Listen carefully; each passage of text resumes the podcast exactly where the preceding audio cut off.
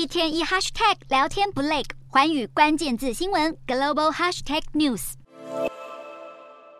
乌俄战争迈入满周年，美国总统拜登将与 G7 领袖和乌克兰总统泽伦斯基举行线上会议，讨论对俄国实施全面性制裁，范围涉及更多的银行和国防科技业。市场方面，ChatGPT 掀起 AI 狂潮，NVIDIA 最新财报猜测双双报喜，科技股和晶片股买气热络，让美股四大指数全数收红。道琼指数上涨一百零八点八二点，收三万三千一百五十三点九一点；纳斯达克上扬八十三点三三点，收一万一千五百九十点四零点。标普五百上涨二十一点二七点，收四千零一十二点三二点。非半指数上扬九十六点四二点，收两千九百八十八点八一点。欧洲股市方面，乌俄战争满周年，俄罗斯恐怕会发动新一波大进攻。市场方面，阿斯特捷利康等药厂股价在除夕日后下跌而收低。欧洲三大股市走势分歧。英国股市下挫二十二点九一点，收七千九百零七点七二点；德国股市上涨七十五点八零点，收一万五千四百七十五点六九点；法国股市上扬十八点一七点，收七千三百一十七点四三点。以上就是今天的欧美股动态，